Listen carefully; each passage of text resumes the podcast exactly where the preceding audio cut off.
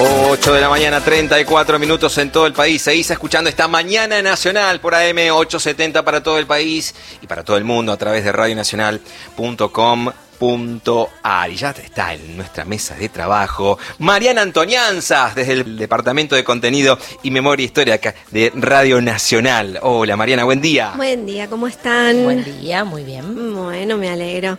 Hoy eh, vamos a traer una historia que tiene que ver de algún punto con lo que hablábamos ayer con el director del CBC de la Universidad de Buenos Aires, Felipe Vegaterra, a propósito del rol que tienen las universidades. Él decía que no hay nada mejor para la trayectoria individual y para el conjunto de la sociedad que tener más y mejores egresados universitarios. Bueno, justamente, dentro de este rol que tienen las universidades, en los últimos 20 años han surgido nuevas casas de estudio nacionales que fueran creadas de una manera estratégica en cada región, en todas las provincias, con una cobertura integral del territorio argentino. Y son precisamente estas universidades donde, además de garantizar el acceso a la educación superior, democratizar básicamente el acceso, ofrecen los servicios y desarrollos a la comunidad en la que están inserta. Y eso en muchas ocasiones puede producir un cambio en la vida de las personas. Y creo que justamente esta es la premisa de, la historia que queremos compartir hoy con, nuestra audiencia y que tiene que a uno como uno de los protagonistas a Federico Enríquez, que él es graduado de diseño industrial de la Universidad Nacional de Lanús, aquí en la provincia de Buenos Aires, que creó una bicicleta adaptada para personas con discapacidad.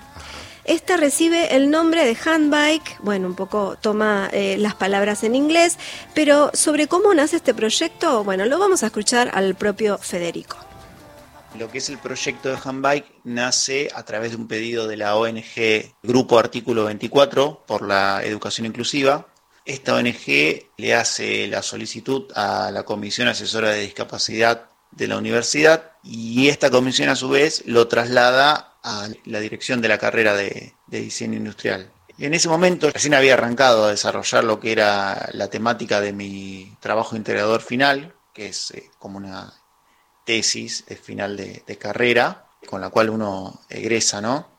Y a partir de ahí arrancó todo, todo este proceso, ¿no? De diseño y fabricación de la, de la handbike, que para que todos más o menos entiendan, una handbike es una bicicleta de tres ruedas, un triciclo, que se propulsa, eh, se direcciona, eh, se frena con las manos y los brazos, o sea, con las extremidades superiores, y normalmente la mayoría tiene una rueda delantera donde se aplica dirección y tracción al mismo tiempo. Y la persona pedalea con las manos, va sentada pedaleando con, las manos.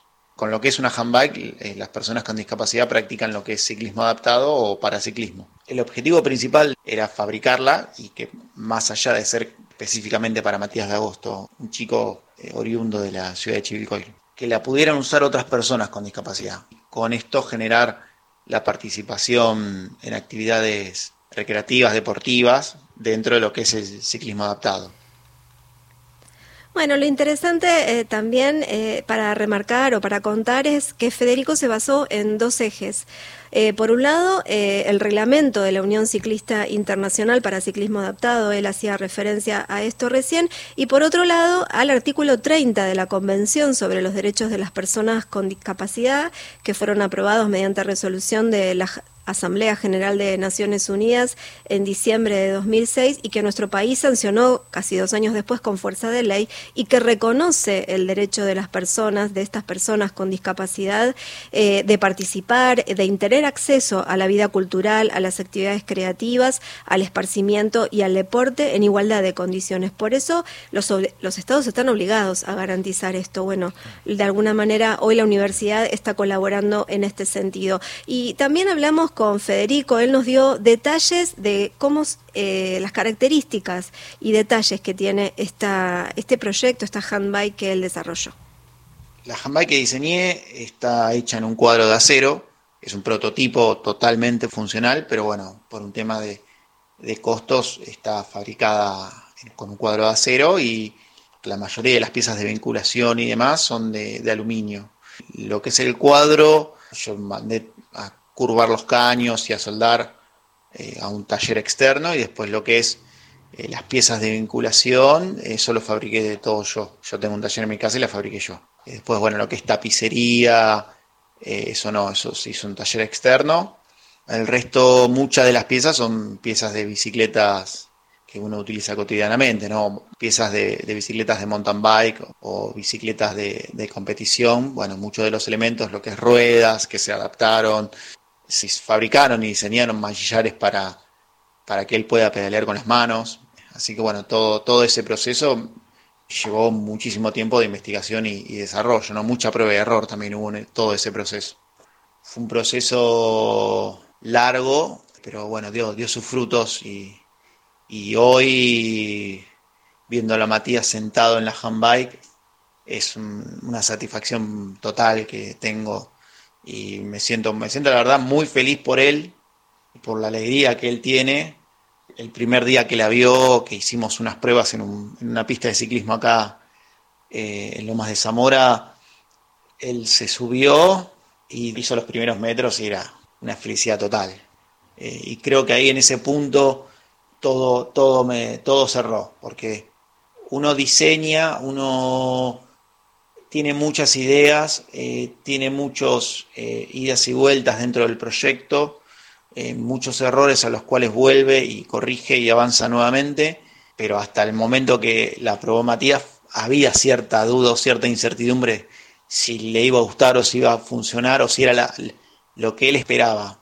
Y bueno, cuando él se subió y lo probó fue algo algo maravilloso. Una imagen que no, no me puedo sacar de la cabeza. Bueno, así hablaba de Matías de Agosto, a quien también, con quien también conversamos y ahora lo vamos a escuchar. Él tiene 19 años, es oriundo de Chivilcoy. A los 10 años, por un tumor intramedular, se tuvo que someter a una operación que lo dejó con secuelas en sus piernas, por eso está en silla de ruedas. En ese momento empezó a practicar tenis adaptado, hace siete años que fue convocado por la Asociación Argentina de Tenis Adaptado para integrar la selección argentina en esta disciplina. Esto nos decía sobre lo que representa para él esta, esta handbike y cómo la, la disfruta.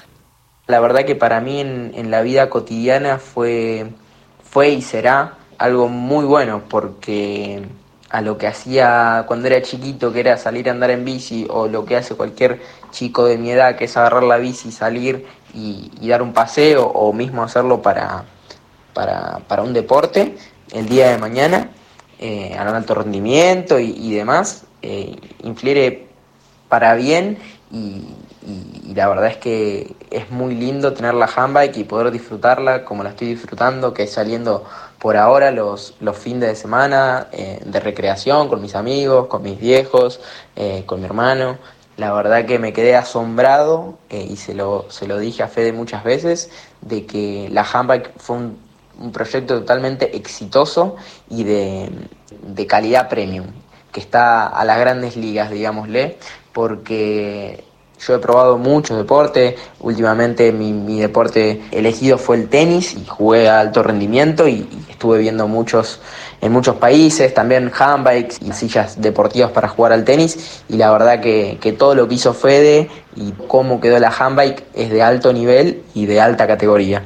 Y, bueno, Fede la dejó para que yo pueda el día de mañana entrar en una competencia. Así que no es para menor y la verdad que todo el empeño que le puso Fede es genial. Bueno, hay que decir que esta eh, fue una donación que hizo Federico para Matías y que la única condición, obviamente que no tiene un valor comercial, eh, la única condición es que si en algún momento Matías no sigue utilizándola, tiene que donarla a otra persona que esté en la misma situación. Pero la historia se completa con una tercer parte que tiene que ver con el docente a cargo de eh, diseño industrial, Pablo López, que también es diseñador industrial allí en la Universidad de Lanús, que de alguna manera fue el tutor del proyecto y acompañó en esta construcción y en esta en este en estas en este sentido de darle eh, una una mejor calidad de vida a las personas y en este rol de vincular la universidad con las necesidades propias de la región. Así que vamos a escuchar a Pablo López. En realidad se cumple con la misión primaria de nuestra querida Universidad de Lanús que en el artículo segundo de su estatuto habla de contribuir al desarrollo económico, social, cultural de la región a través de la producción y distribución del conocimiento y de innovaciones científico-tecnológicas, con una sola premisa, colaborar con la mejora de la calidad de vida de nuestra sociedad. La Universidad de Lanús está muy comprometida con la transferencia hacia la sociedad y a nosotros nos brinda todas las herramientas para que podamos desarrollarnos como, como docente, ¿no?